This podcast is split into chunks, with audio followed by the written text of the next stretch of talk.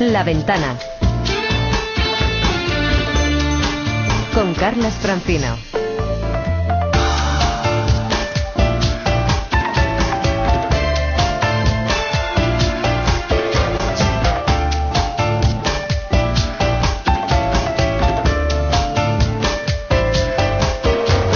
Son las 5 y 10 minutos de la tarde, las 4 y 10 minutos en Canarias. Aquí seguimos asomados a la ventana. Momento para pasar lista. En Radio Barcelona debería estar Tony Martínez. Sí, sí, está, sí, sí. Y está eh, especialistas secundarios, los tres. Estamos, también, estamos, también. estamos, Em, Susana Ruiz, yo creo Hola, que los ¿qué jueves tal? Susana Ruiz se Bravo. asoma a la ventana. Bravo. Y en Radio Madrid está Javier Bravo. Coronas, como Hola. se puede ver en el gráfico, Paloma Delgado, Hola. Ana Usle, Beatriz Hola. Martín, Roberto Sánchez y un servidor. Joder, Estamos perfecto. todos y todas, ¿no? Yes. Demasiado. ¿Cuántos demasiado. somos? 1, 4, 5, 6, 7, 8, 9, 10. Un equipo, de un equipo. Tipo 10. Venga, al lío. Capitán, mande firmes. Y ahora digan conmigo. ¡Viva España! ¡Viva España! ¡Viva El Salvador! ¡Viva el rey! ¡Viva España! ¡Viva Honduras! ¡Viva la ¡Viva El Salvador! ¡Honduras! ¡España! ¡El rey! ¡Viva el vino!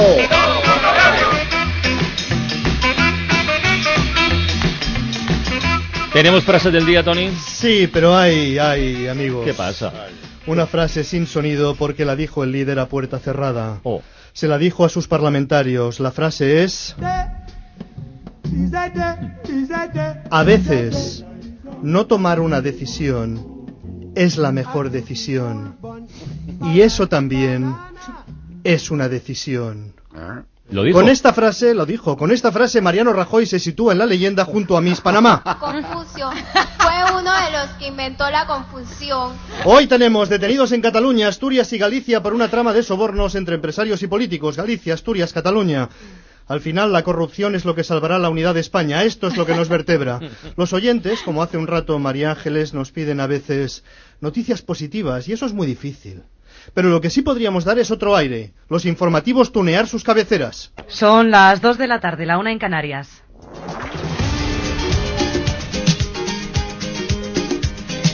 En la cadena Ser.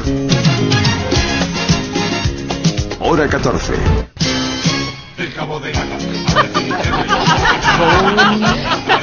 ¡Ole, ole, ole! Esto sería por hacerlo más llevadero, porque cada día es una barbaridad. Operaciones anticorrupción en toda España. Si fuéramos personas mal pensadas y retorcidas, nos vendría a la cabeza la imagen de alguien dando la orden. ¡Rápido! Necesitamos detenidos. Recuerden que estamos contra la corrupción. Por toda España, alcaldes, empresarios, políticos de todos los partidos. Vamos, vamos. Hay que taparlo de Bárcenas. Vamos, quiero actividad. A ver si va a resultar que no hay corruptos ahora en España. Quiero detenidos ya. Ya. Además tenemos el caso de las escuchas ilegales en Cataluña, operaciones de la agencia tributaria, dimisión definitiva del alcalde de Sabadell, que pasa a ser concejal. Estamos esperando a ver qué pasa con José Blanco. Y a Carlos Floriano le tenemos defendiendo que el Partido Popular pague las cuotas de la seguridad social de alguien que no es empleado.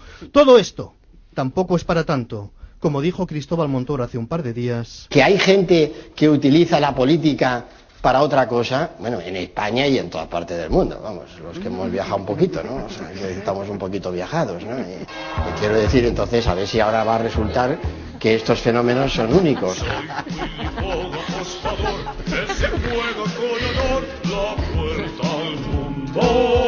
Dice el portavoz.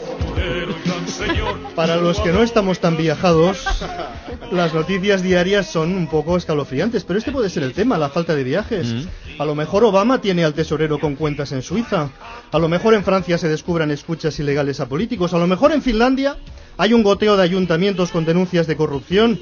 A lo mejor el ministro de Sanidad británico aparece en una lista de pagos de una trama investigada por la justicia. A lo mejor en Alemania se han publicado los papeles de Bárcenen y los imputados de la trama Gürtelen están blanqueando dinero como quien usa Norit el borreguito. A lo mejor en Suecia el yerno del rey se embolsó 120.000 euros para hacer lobby por Estocolmo. Pero como no somos Montoro, que es el Willy Fogg de la política, pues los paletucos estamos un poco sobrecogidos, sobrecogidos, sobrecogidos. Pero hoy vamos a salir de aquí. Vamos a huir de este clima asqueroso mediante nuestro conocido truco.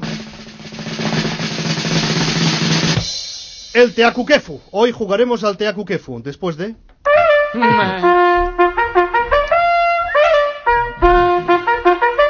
Vamos. Muy bien, pelazos. Extraordinario, extraordinario. Venga, vamos con los tweets. Dicen que del amor al odio solo hay un paso, pero en Twitter no hay ni eso. Está todo, todo mezclado. Vamos con el día de San Valentín en Twitter. Sí, y para este día Lucía Taboada aconseja, díselo con un mensaje en punto pelota. Sorinilla, en cambio, es más práctica. Dice, díselo con algo bonito. Y el ticket, siempre el ticket. J. Malevo propone salir de una entrevista de trabajo y entrar de nuevo con un bigote postizo y otro dibujado en la foto del currículum. La Risión tuitea sobre la noticia de Pistorius. Dice, quien mal anda, mal acaba. Y Garfio Cabrón propone un diálogo judicial. Dice, condenado a cinco años de prisión. Algo que alegar. Tengo Revitaliz de L'Oreal que quita 10 años de encima. Absuelto, me deben cinco, lo sé.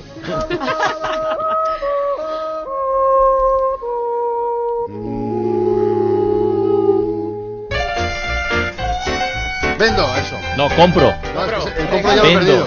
cambio y robo. Y robo, Ese sí. es el orden, ¿no? Sí, ese es el orden. Tengo que reconocer que a las dos semanas de empezar a hacer esta, eh, esta sección, este espacio, me parecía anodino, que por si alguien es de, es de FP, pues anodino es un programa que se emite en los Andes. Pero pasadas las semanas tengo la sensación de que no funciona nada, por eso he decidido seguir haciéndolo. Eh, no me llames loco, llámame coentrao. Eh, quiero noticias positivas y esta es una sección de noticias positivas. Así que empezamos con la primera. ¡Compro! Compro chatarra, pasamos a buscarla a las casas y nos la llevamos sin rozar el estucado del pasillo. Eso sí, buscamos chatarra de la buena. Preferiblemente eh, cadenas de oro, barandillas de oro o vigas de oro. En su defecto, plata, candelabros o relojes de marca. No trabajamos el bronce porque no, no porque no nos guste, sino porque por ética. Nos parece de perdedores el bronce, es el tercero siempre. Y tampoco el cobre, porque llama mucho la atención cuando te lo llevas. La furgoneta la ponemos nosotros y pagamos en efectivo, pero sin sobre. Referencia, no podemos darla si eso ya contactamos. Vendo. Vendo escuchas ilegales, no las tengo grabadas en audio, pero las puedo relatar al detalle. Viajo mucho en el AVE y he escuchado conversaciones de gente que se sentaba delante, detrás, al lado e inclusive encima de mí mostrándome sus pechos, eh, hablando de sus cosas. eh, y puedo transcribir conversaciones de ejecutivos hablando de saunas, a encargados de saunas hablando de ejecutivos, a personas mayores diciendo, hijo mío, ya estamos saliendo de la estación, como si el AVE fuera una lanzadera, a hijos diciendo, madre, ya, cuando llegues no llames, te lo ruego. Las conversaciones también las hago en braille. ¿Cambio? Cambio 10 millones de euros fresquitos traídos del norte apenas sin tocar a cambio de una amnistía fiscal. Se admite un pequeño tirón de orejas si no se estira a mala virgen, lógicamente. El impuesto que haya que pagar lo llevará en un maletín una señora mayor borracha para que no desentone entre la gente que le pilla la pasta. Referencia asterisco, asterisco, asterisco, asterisco. Salen cuatro asteriscos pero está encriptada, como Drácula. Robo. Robo en las consumiciones. Tengo varias técnicas. Eh, dejo que el gato se me orille dentro de las botellas de whisky caro. Echo los lingotazos bien de hielo y lanzo el licor despegando mucho la botella del vaso hacia arriba, hacia arriba, para que parezca que he hecho mucho. He llegado hasta poner camareras con pechos como cabezas de niños de 5 años para que la gente no se percatara de todo lo que me orinan los gatos en las botellas de whisky. Y aún así diciéndolo sigo ganando dinero. y eso que tengo un bar de broma. Bar Simpson. Eso era muy personal, ¿eh? Sí. Ahí había rencor.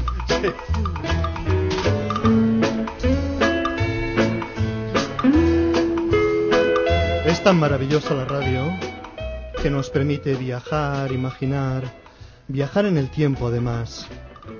Imaginar que han pasado 6, 7, 10 años de todo esto que estamos viviendo, toda esta sarta de calamidades. Cabronadas, ¿por qué no decirlo? Imaginar que ya no son más que un enorme teacuquefu.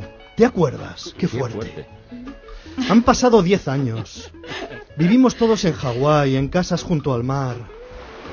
Casas que nos hemos comprado gracias a finiquitos prorrateados. Y ya casi no nos acordamos del mes de febrero de 2013, cuando os acordáis qué fuerte lo del tesorero aquel con cuentas en Suiza.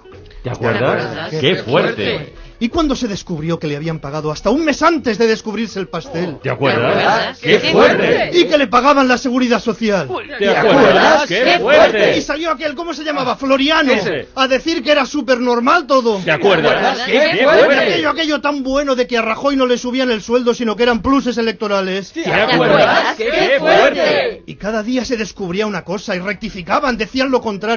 Despidieron a uno que no podían despedir. Y luego el día que salió en rueda de prensa Mariano Rajoy y dijo... Estoy a, a su disposición. Eh, no, no he dormido nada. No me pregunten demasiado si hacen el favor y concreten las preguntas. Eh, adelante. Y luego acabó la rueda de prensa al cabo de unos minutos diciendo... Bien, señoras y señores, si me lo permiten, eh, me voy a ir porque estoy un poquillo cansado. Gracias. Que estaba un poquillo cansado. ¿Te acuerdas? ¿Te acuerdas? ¡Qué ¡Qué fuerte! Ah, sí, de acuerdo, era fuerte, pero también, oye, lo que es la nostalgia, lo recordaremos también como algo entrañable. Con esto de no me hagan preguntas que no he dormido, o me voy que estoy un poquillo cansado. Es como si te estuviera presidiendo el gobierno la vieja al visillo de José Mota. Es como Mariano el dormidillo. Siempre me tienen que despertar en lo mejor. Eh, no, no he dormido nada, no me pregunten demasiado si hacen el favor. Cuando estaba soñando con la gran manzana. Chicago, la verdad es que fantástica. Me ha, vamos, yo nunca había estado. eh, Tengo que hacer las Américas. Extraordinario país como es eh, México. Prenden estos ineptos. No hay nada más que envidia. Yo sé ganarme la vida. Bordes, nada más que envidia. Salvo alguna cosa. Mm, Mariano el dormidillo es como un señor al que le llevan a líos europeos. Mañana no lo sé porque yo ando con mis líos europeos, mis cosas de una a otra. Sí, gente que no duerme, todo el día hablando inglés. Suerte que él se defiende en todos los idiomas. Muchas gracias, Ángela. Eh, Ángela, Gelita Merkel para los amigos. En, en la intimidad, Geli. ¿Qué líos europeos tenemos, Geli? En Bruselas a Mariano Rajoy le preguntan por Bárcenas y responde, oye, no le demos más vueltas a esto. no voy a estar dándole eh, vueltas a ese asunto. Ese fue el principal fallo que tuvo Richard Nixon cuando el Watergate. En lugar de sus declaraciones solemnes, I have never profited, never profited from public service. Nixon tendría que haber dicho, oye, no le voy a dar more laps a esto. Ya está bien de darle laps. Tenemos problemas importantes, petroleum crisis, los countries de la OPEP revelados, hay instability en los countries del Mediterranean Sea, Portugal, Spain, por no hablar de los countries del sur, Chile, y al lo que nosotros have allí. Y no vamos a estar dando laps aquí al Watergate, o sea que ya nos vale. Además, queridos americanos, todo lo que se ha publicado del Watergate es falso, excepto anything. Hay anything, que es lo que ha publicado el Washington Post, que un poco sí. Pero no le demos more laps. No voy a estar dándole eh, vueltas a ese asunto. Ahora, la penúltima calamidad del caso Bárcenas es el finiquito prorrateado con cuotas de seguridad social, que como parece que es un poco ilegal, nadie en el PP se hace responsable de haber firmado ese acuerdo con Bárcenas. En las esferas finas se dice alguien debe asumir la responsabilidad. En el mundo del AMPA se traduce como a ver quién se come el consumao. Porque Bárcenas iba y venía de la sede del PP, cobraba del PP, tenía una sala para él en el PP, las cuotas de la seguridad social se las pagaba el PP, pero no tenía nada que ver con el PP. Alguien tenía que haber firmado ese acuerdo con Bárcenas, la firma tiene que estar.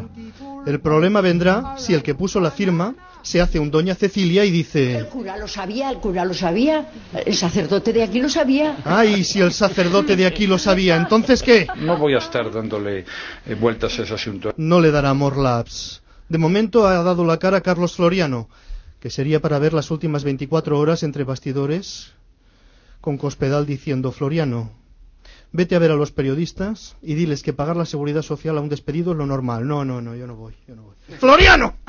Que no, que no, que luego se ríen de mí, como con el funcionario Sepúlveda. ¡Floriano, que salgas! Y a las 24 horas aparece Floriano. Lo cual no es ni la primera vez, ni la primera vez que se hace, ni supongo que será la última. Es algo que se viene haciendo y lo hizo el Partido Popular. Es algo que se viene haciendo. Todo el mundo que entraba me veía, o sea que es que yo a escondidas no lo he hecho nunca. Y luego está el pequeño detalle de si esto es fraude de ley o no. Para nada, ¿eh? Para nada. Para nada, para nada.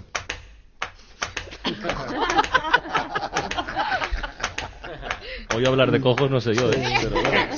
Nosotros tenemos acceso. Atentos al Segunapo, atentos. Este fue el momento en el que en la sede del PP se descubrió que alguien había acordado con Bárcenas pagarle la seguridad social. Así fue. ¿Cómo lo vamos a hacer así? ¡Marichocho! Yo qué sé. Pero ni la torpe de mi amiga la Mari de Puerto Urraco hace estas cosas. Ay, si es que esto es para habernos matado. En estos días de desconcierto todo el PP mira a su líder, todo el país mira al líder y el líder dice... A veces la mejor decisión es no tomar ninguna decisión. Y eso también es decisión, pequeños saltamontes. Ahora tiene nombres pequeños saltamontes. Bueno, seamos justos. Mariano siempre ha tenido una faceta a pequeños saltamontes, con sus frases claras, como esta que hemos puesto mil veces. Si tienes un sueldo, procura ahorrar un poquito. Y si no, Y si no puedes ahorrar, pues no puedes. esto ha sido siempre así. Como esta, una de sus intervenciones más legendarias de uno de esos años de plus electoral, todavía en la oposición, hace años ya de esto. Hay que apoyar a las mujeres emprendedoras. Se reafirmaba en su idea, Hay que apoyarlas. tomaba impulso Hay que apoyarlas y concluía. porque emprenden. ¿Ves? Esto es un modelo de razonamiento. Enunciación, Hay que apoyar a las mujeres emprendedoras. reafirmación, Hay que apoyarlas. impulso, Hay que apoyarlas conclusión. porque emprenden. Atención ahora todos con la siguiente frase. Hay que escuchar la ventana en la radio. Hay que escucharla, hay que escucharla porque se radia. Vámonos, enunciación.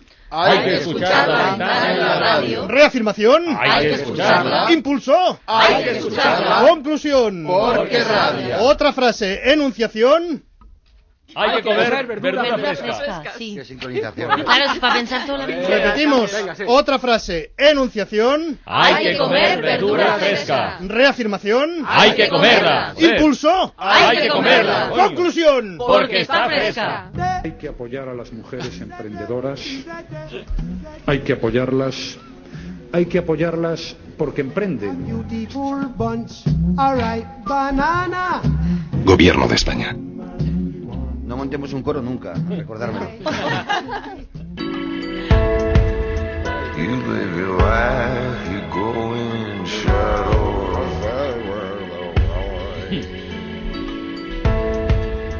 You'll come apart and you'll go black. No es canción satánica todavía. esto. No, no, Ah, es canción vale. satánica. No, no, no, era por no muy bien. Suena muy bien, es Si no Mika Pejinson. Solo he preguntado una ¿Quién? cosa. Pero canta Mika sin, canta sin ganas, ¿no? Canta como... Nani, ayúdame tú. Bueno, bueno, no sé, es el último disco de Mika Pickinson, ¿no? No, no es el último día. Bueno, Afirmación, de Afirmación. Vale, ya me afirmo yo solita y me reafirmo también. Que os quería eh, hablar de unos chicos que son, son de Barcelona, se llaman Buffet Libre. Es un dúo de, de Hay DJs. que comer verdura fresca, de, ¿eh? du- de DJs que han pasado por las cabinas más prestigiosas de, de toda Europa y, y también han creado proyectos con artistas a nivel internacional como productores. Uno de ellos fue muy famoso, fue para Amnistía Internacional y consiguieron que más de 100 artistas de 50 países diferentes participasen con canciones inédita- inéditas. Vamos, se han hecho famosísimos en menos de tres años y ahora lanzan un EP que se llama Fade Into You, que es una versión del tema de Mace Star que canta Micah Pejinson. Bueno, será una de las canciones de su disco en primavera. A ver. Ay, Suena bien.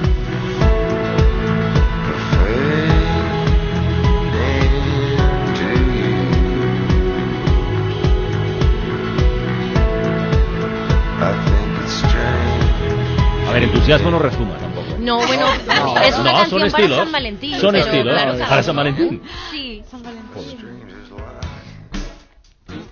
Ah. Venga, con entusiasmo. Ahora sí, ¿no? Porque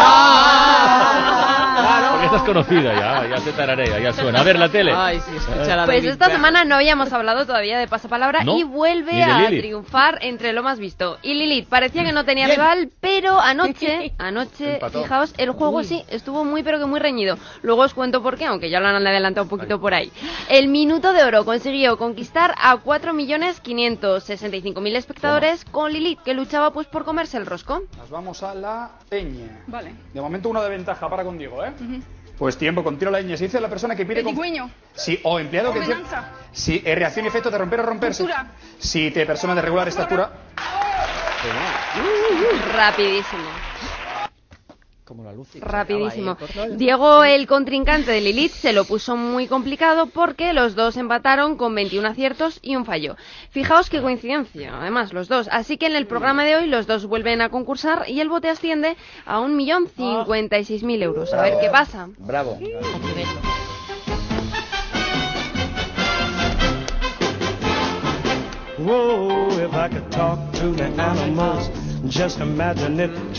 Bueno, yo como es San Valentín hoy, pues también he querido traer una noticia entre romántica y marranota. De al- de animales. O sea, de animales, claro, of course.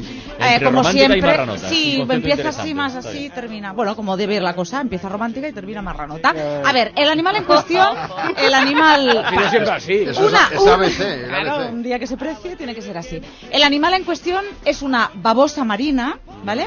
que tiene algo o hace, sí, tiene algo o hace algo muy peculiar. Os doy tres opciones, solo una es cierta. Una babosa, ¿eh? A ver, una babosa marina.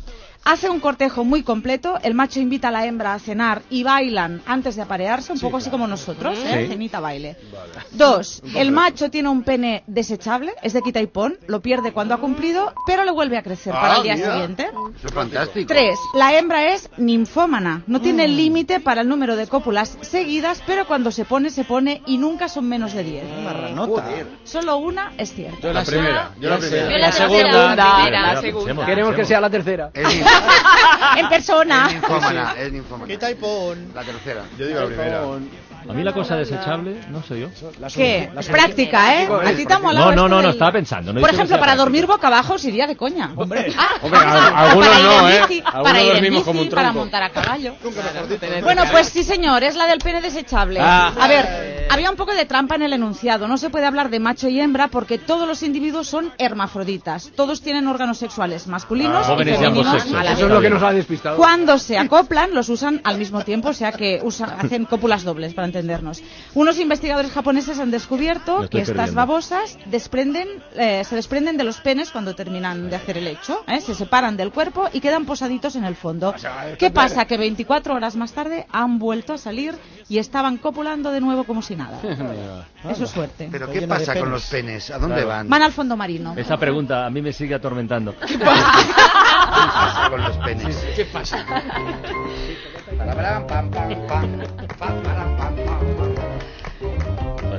Supera eso. Venga, Paloma. Bueno, pues yo sigo con noticias de sexo Bien. hoy en, en este día. Detienen a una prostituta de 98 años. Bueno, a ver, eh, Pero qué es, ojos tenía. es que Exceso de velocidad. Bueno, resulta que en Tokio existe una red de burdeles ilegales para gente mayor. De hecho, la más jovencilla tenía 40 años y la de 98 parece que se dedicaba al oficio desde la Segunda Guerra Mundial. Claro. El negocio Muchos, muchos tiros pegados. Ya. mayor, ¿eh? y el caso es que el negocio no va nada, o no iba nada mal. La propietaria ha podido ganar unos 520 mil dólares hasta el momento. Y otra curiosidad es que eh, lo que se prohíbe en Japón es el coito por dinero, pero sí se permiten otros servicios. Y podemos escuchar las declaraciones de algunas abuelillas Ah, tristes por el cierre del centro. Y estamos más tranquilas. Estamos tranquilas y yo siempre estoy más tranquila. ¿Sabe usted la alegría que me da? Por todo, porque tengo el marcapaso, estoy fastidiada por todos lados. Y si me cierra la, la consulta, pues me llevan al entierro. Qué fácil es el chino, ¿eh? Japón. Se entiende, se entiende. Oye, está de 98 muy bien para el sexo oral, Sí. ¿no? Bueno, le di un apechusque y la rosca. Susana tiene la virtud de descolocarnos siempre a todos. Hoy han estado aquí los Amaya, ¿eh? Sí. ¿Has estado ahí? Esta mañana. Qué bueno. Bueno, hoy vamos a tocar una canción satánica de un grupo al cual yo le debo una especial devoción, Mocedades. Ah. Eh, Hombre. sí. Me parece un grupo que a mí me ha encantado siempre, únicamente tengo un pero y es que creo que el nombre no, no se lo pusieron bien, porque si tenían pensado durar muchos años, llamarse Mocedades es un nombre que te dura para el primer año, para el segundo, pero... Pero bueno, es una, una falta de previsión. Luego ya le llamaron el consorcio, pero ya era otro rollo. La canción que os voy a, a mostrar hoy se hizo muy famosa por una campaña de publicidad que hizo Iker Casillas, más que por el propio éxito de la canción, pero si la analizamos entera salen cosas muy raras y si no, pues ya me las invento yo que para eso me contratan. La canción se llama Me siento seguro. Me he pasado la vida como un náufrago. He quemado kilómetros de amor. Ahora sé que a tu lado todo es cálido. Cálido. El ayer, la mañana, tu color. Bien, paremos la canción. He pasado la vida como náufrago, he quemado kilómetros de amor, ahora sé que a tu lado todo es cálido, el ayer, la mañana, tu color. Mm, No es fácil analizar esta canción, os lo aseguro. Leído de corrido no sabes si te está hablando de un tampón o de un guardia civil en moto. No está la cosa centrada en el concepto, ¿vale? Eh, dejemos que sigan, que aún queda una estrofa y nos van a, a decir más información. He pasado la vida haciendo horóscopos, apostando a mi fe de jugador. Aquí es un poco lo comía. Ahora puedo sentarme junto a un álamo, en tus brazos hacer nuestro rincón. Tengo que volver a parar. ¿Y las chicas? Sí, por favor. He pasado la vida siendo horóscopo, apostando mi fe de jugador. Ahora puedo sentarme junto a un álamo en tus brazos a hacer nuestro rincón. Eh, ¿Qué es esto? O sea, eh, Mocedades, ¿qué es esto? o sea, llegamos, eh, no llegamos al estribillo y todavía no entendemos nada. Esto es como dormir con un notario, que ni follas ni duermes. Eh, no te acuestes con un notario nunca, Susana. No, Llevamos dos estrofas y están en el nivel de las metáforas que, que no las puede entender ni el olfato de un perro. Ahora puedo sentarme junto a un álamo, pero ¿quién te prohibía antes sentarte junto a un álamo? ¿Vivías en Alabama que está prohibido sentarte junto a los álamos o qué pasa? Llega el estribillo que aquí nos dice la solución. Pasarán, las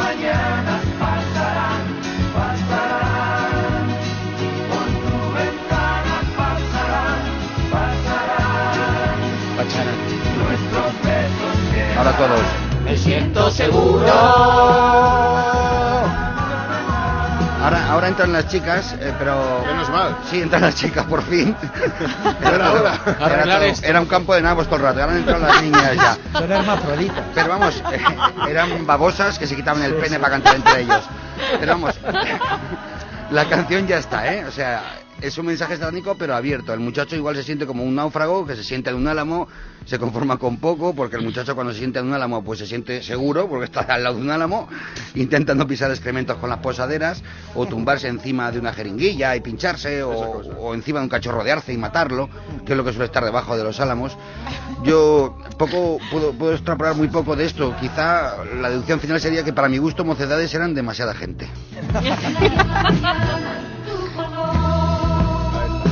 Pasarán. Pacharán, pacharán. no me Pacharán.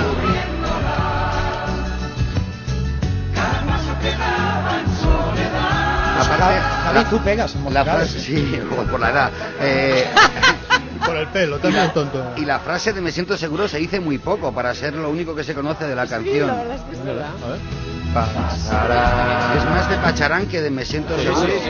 A lo mejor hay un enfoque al alcohol, quiero decirte. A lo mejor tira de Es una pacharán. idea de mensaje, ¿eh? Tira, tira de pacharán para Cuidado. sentirse seguro, ¿sabes? Que también hay gente. Cuidado que hay que mirarlo eso, ¿eh?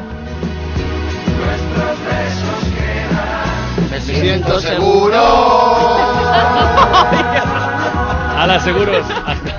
Fuera el, lunes. el lunes más todo por la radio. Coronas mañana en Valencia, ¿eh? Sí. No pierdas el tren. Hombre, por supuesto. No pierdas el tren. No lo perderé. La ventana. Cadena Ser.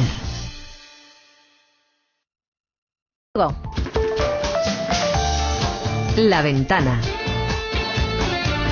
Con Carlas Francino. Cadena Ser.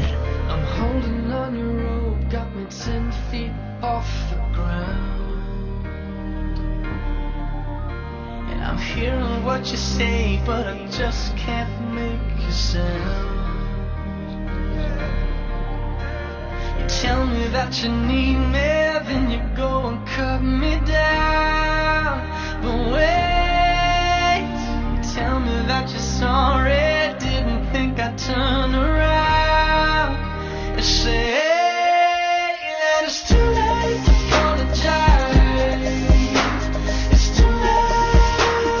Son las 6 menos cuarto, las 5 menos cuarto en Canarias. Enseguida vamos con nuestra cita semanal con relatos en cadena y hasta aquí con nosotros el director de la Escuela de Escritores, Javier Sagarna. Buenas tardes. Hola, buenas tardes. ¿Qué tal, Javier? Pero antes queremos contarles una historia.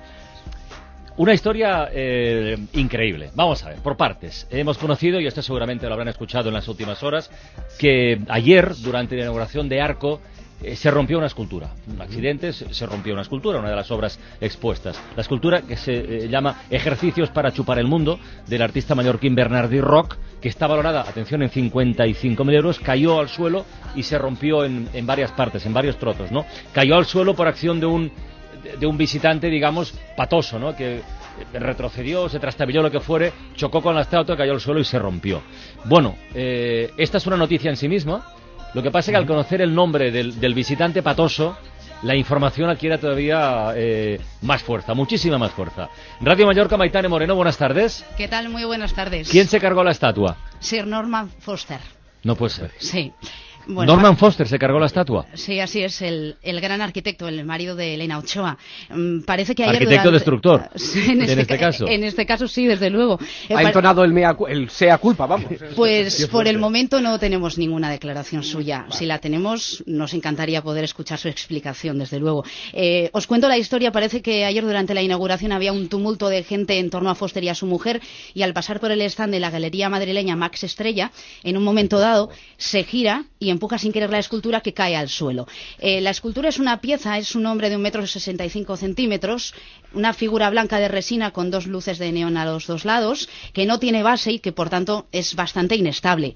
El galerista Pepiña ha desvelado hoy en, en Radio Mallorca quién, quién ha sido el causante. Pepe es un reconocido galerista. Sí. Su galería Pelaires en Palma es de hecho la primera galería privada de España. Y, y Pepiña es mentor del propio Bernardi Roch. Eh, mejor que nos cuente él cómo ocurría el, A ver, el a ver. incidente. Vamos a escucharlo. Esto, la pura realidad es que hubo un pequeño tumulto en, en el, en el stand, que estaba Norman Foster con su mujer y bastante gente, era el día de la inauguración, y Norman Foster le pegó un empujón a la escultura y se cayó y punto. No ha pasado nada más que esto. ¿eh? Se, se giró, sin querer le empujaron, se giró y se cayó la escultura. Y ya está, eso es lo que ha ocurrido. La pieza Oye, ¿se ha podido solucionar? Porque Sí, se quedó sí. rota en varias partes, pobre. Mm. La pieza ya está arreglada, el artista se dio cuenta de que no podía seguir Sí. expuesta, por tanto la retiraron, eh, la llevaron a su, eh, a su galería, al taller que tiene en Madrid, la arreglaron y esta mañana ya estaba de nuevo colocada en arco. Hemos hablado con el artista. Se ha sorprendido muchísimo cuando le hemos dicho que fue Foster quien Hmm. tiró la escultura.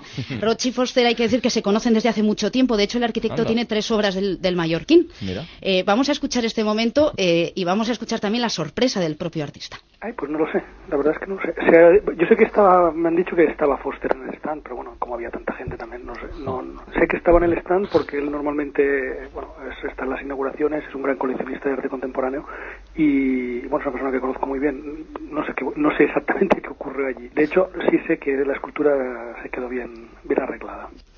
Así que si tiene tres, ¿por qué no. ¿por qué no una cuarta? El- hemos preguntado si, si ha mostrado su interés por comprar esta obra, que vale, recordamos, 55.000 euros. Eh, en fin, nos ha dicho que no, que ya tiene comprador Ah, esta mira. obra, que ya está arreglada. Y ahora tiene que valer más, ¿no? Porque digo yo que una escultura perjudicada o dañada por Norman Foster, eso le, le da quizá más valor. Valor añadido. Adquiere más valor. Hay que Valor decir que al principio Bernardi Roch se enfadó muchísimo Normal, cuando hombre, se enteró fíjate. de esto. Quizá cuando se ha dado cuenta de que ha sido Norman Foster quien ha sido, y al ser amigo suyo y, y también comprador de sus obras de arte, Bueno. quizá ha rebajado en algo esa mala leche inicial. Muy bien. Radio Mallorca, Maitare Moreno, muchísimas gracias. A vosotros. Hasta luego. Relatos en cadena. Una historia en 100 palabras para un premio de 6.000 euros.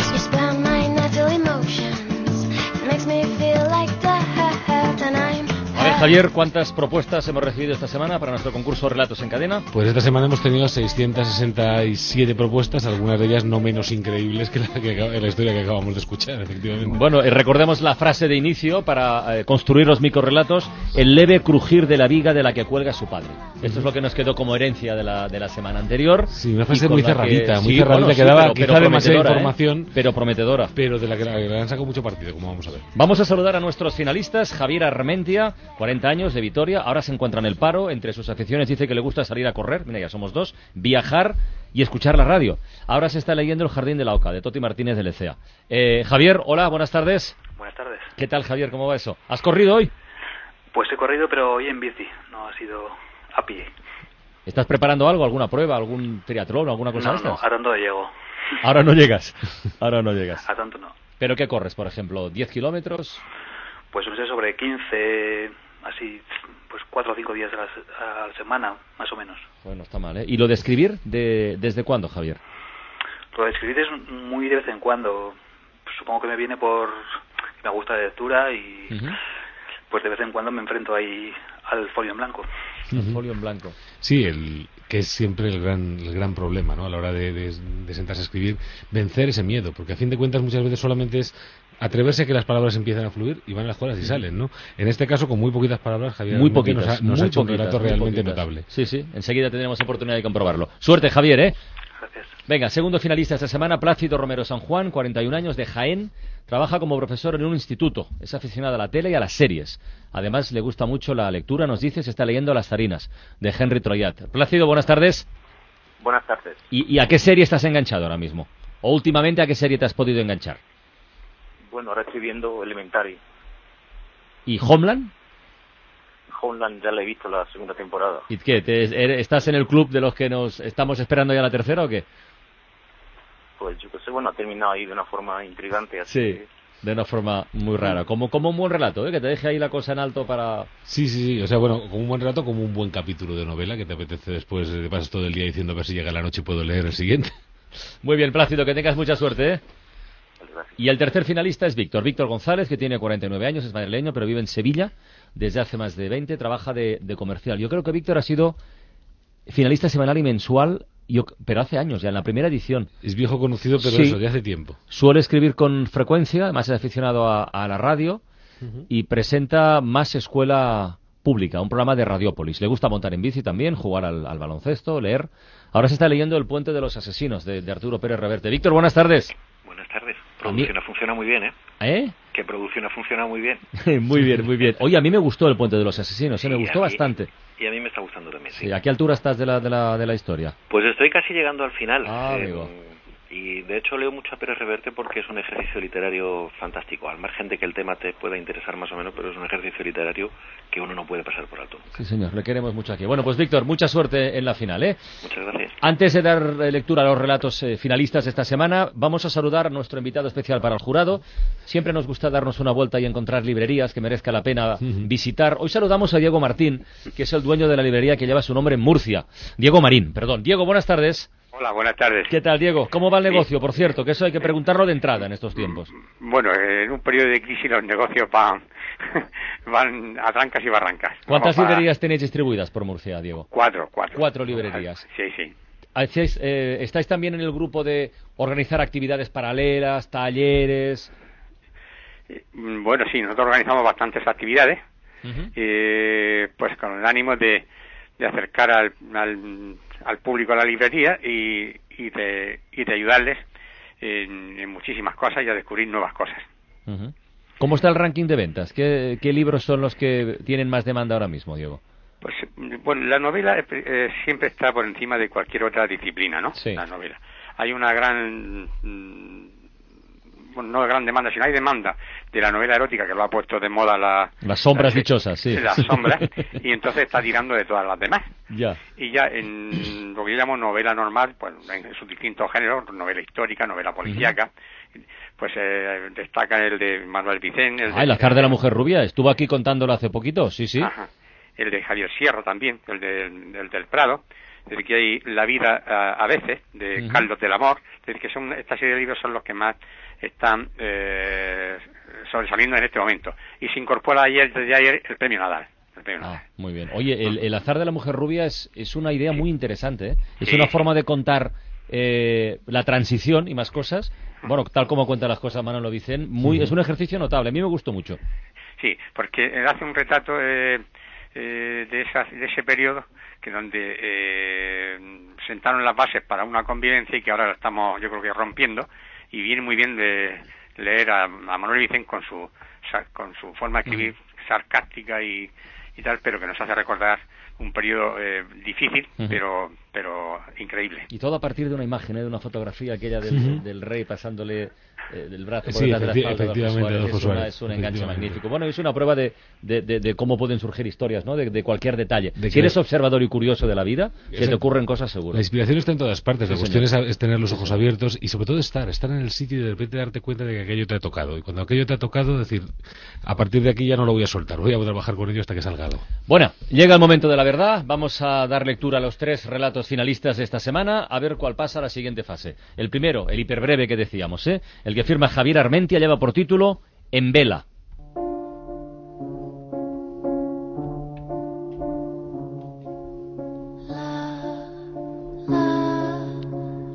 El leve crujir de la viga de la que cuelga su padre se funde en su memoria con el ruido que tantas noches había oído venir desde la habitación de su hermanita.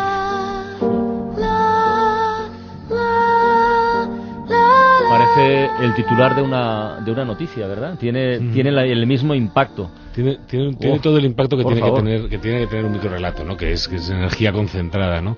Y además la lo tiene también por un detalle muy concreto, porque por el hecho de utilizar sonidos.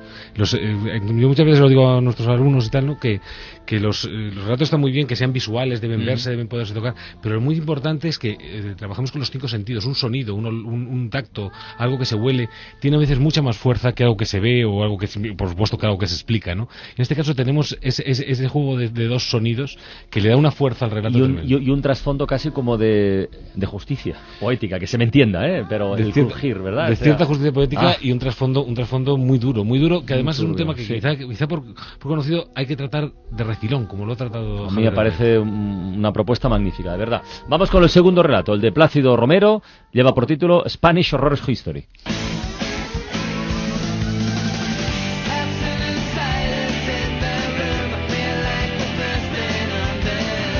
El leve crujir de la viga de la que cuelga su padre le saca de su ensimismamiento. ¿Bajarás de ahí alguna vez? Su padre no le hace caso. Están por llegar, sí, ellos, los nuevos inquilinos. Decidimos que esperaríamos a saber algo de ellos. La cuerda desaparece. Su padre baja al suelo y trata de hablar. Será mejor que no te vean. Y no digas nada. ¿Qué? He dicho que te calles. Vamos, vete al desván. Ahí está mamá. Se escucha un frenazo en la calle. Alguien prueba llaves en la cerradura. ¿No lo oyes? Ya llegado. Vete arriba.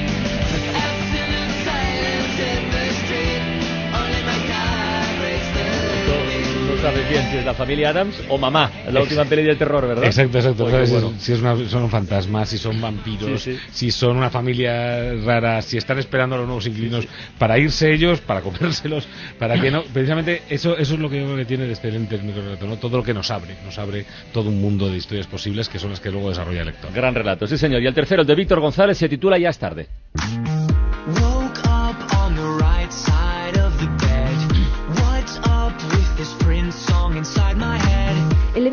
De la viga de la que cuelga su padre llama mi atención. Me ha invitado al rito iniciático. Yo he soltado mi pelo y desabrochado dos botones de mi blusa a sabiendas de que le atraigo. Su carraspeo varonil a mi espalda me sorprende un poco. Me vuelvo y la broma es perfecta. Vestido de vampiro a la vieja usanza, pelo negrísimo, ojos con lentillas rojas e incluso una capa hasta los pies. Entonces el murciélago de atrezo revolotea frente a mi cara. Él sonríe y sus colmillos me parecen verdaderos. Sugerente también, ¿eh? Sugerente. ¿Quién dijo que un cuento de vampiros eh, ya, no, ya no tiene sitio? Ya no se pueden hacer cuentos de vampiros. Pues esta, esta es la demostración de que sí. Venga, vamos a votar. Víctor, ¿con cuál de los otros dos te quedas? Pues yo me voy a quedar con el de Javier. Con el de Javier. Javier Armenta tiene un voto. Plácido, Pues a mí me gusta el de En Vela. también. El de Javier Ja- también. Javier tiene dos votos. Javier, ¿por quién votas tú? Yo voto por el de Víctor. Ya es tarde. Víctor tiene un voto. Eh, Diego Marín, ¿cuál te ha gustado más de los tres? A mí, en primer lugar, el primero, en vela. En Vela. ¿Y Javier Sagarna? Bueno, pues yo voto por Embela, que gana por mayoría. Javier Armentia, felicidades, compañero. Muchas gracias. Pasas a la siguiente fase del concurso Relatos en Cadena. Y a los otros, ya sabéis, como siempre, Plácido y Víctor, seguir enviando historias que eran magníficas las de hoy, ¿eh? Un abrazo. Bueno, pues ya tenemos deberes también para la semana que viene. A ver, Eh, ¿qué frase ponemos para iniciar? La frase que vamos a poner va a ser la siguiente. Desde la habitación de su hermanita. Ah. Con el desde. Desde la habitación de su hermanita. Esto es un mundo de posibilidades, ¿eh? Efectivamente, ¿qué llega? ¿O qué viene? O desde la habitación de la hermanita. qué se ve. O qué se ve, efectivamente. Bueno, pues a partir de esta frase y en no más de 100 palabras tienen tiempo para enviar sus micro- eh, relatos hasta el próximo domingo a las 6 de la tarde a través de la página web www.escueladeescritores.com. Muy bien, Javier, hasta la próxima semana. Diego Marín desde Murcia, un abrazo. Gracias por asomarse a la ventana, ¿eh? Muchísimas gracias. Adiós. La ventana con Carlas Francino.